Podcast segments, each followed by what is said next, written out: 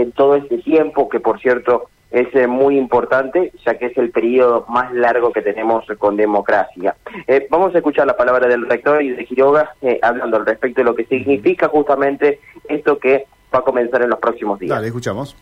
Tenemos una agenda de trabajo para poner en valor todo lo que ha pasado y cómo seguimos a partir de estos 40 años de democracia constitucional, que es el periodo más largo de democracia en nuestro país y también en la universidad en estos 103 años. Bueno, tenemos muchas actividades programadas. Hoy empezamos con esta conferencia que va a dictar profesor querido doctor Hugo Quiroga y después eh, tenemos algunas actividades que tienen que ver con la prensa, eh, la ética en la difusión pública, con los 40 años en la, que pasó en la, en la universidad, eh, 40 años de democracias y la cultura, todas las brechas que tenemos, las deudas, con la economía. Es un programa que va a abarcar varias actividades mensuales de aquí hasta diciembre del año que viene. Todas van a ser actividades abiertas, algunas en formato de charla, otras presentaciones de libros, presentaciones de videos, una serie.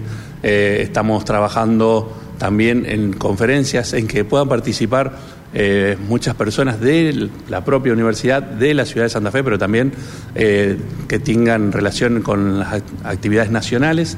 Así que van, a ser toda una agenda abierta, todo poder seguirla aquí en la Universidad Nacional de Litoral. Hay mucho que, que, hay que poner en valor, hay mucho que hay que revisar y también pensar cómo seguimos adelante para esta democracia sea cada vez más fuerte. Lo que yo quiero eh, eh, hacer es un, balance de estos 40 años de, de, democracia, como decía el rector, es el periodo más largo de toda nuestra historia política. El anterior duró 14 años, de 1916 a, 1930, a 1930, bien digo, y ahí hay distintos puntos a analizar. Por un lado, tenemos el problema institucional. Si bien se vota, eh, desde ese punto de vista, la democracia ha mantenido un sistema electoral vigente, pero de, desde otro punto de vista, desde el punto de vista institucional, desde el punto de vista social, eh, económico, la democracia ha ido declinando. Entonces yo creo que hay que ver distintas cuestiones. Ataques a la justicia, ataques a la Corte Suprema, eh, problemas con eh, el, Consejo de la Magistratura, una vicepresidenta que se pone en rebeldía frente a una decisión de la Corte Suprema. Son hechos últimos.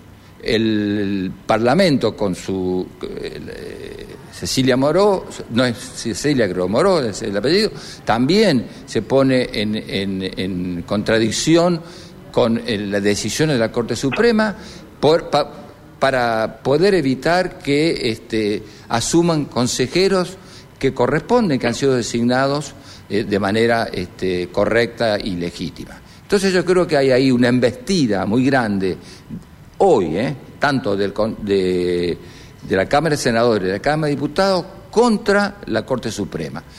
Y si la Corte, si la justicia es sometida, es controlada, es un buen paso hacia lo que yo llamaría una autocracia electiva.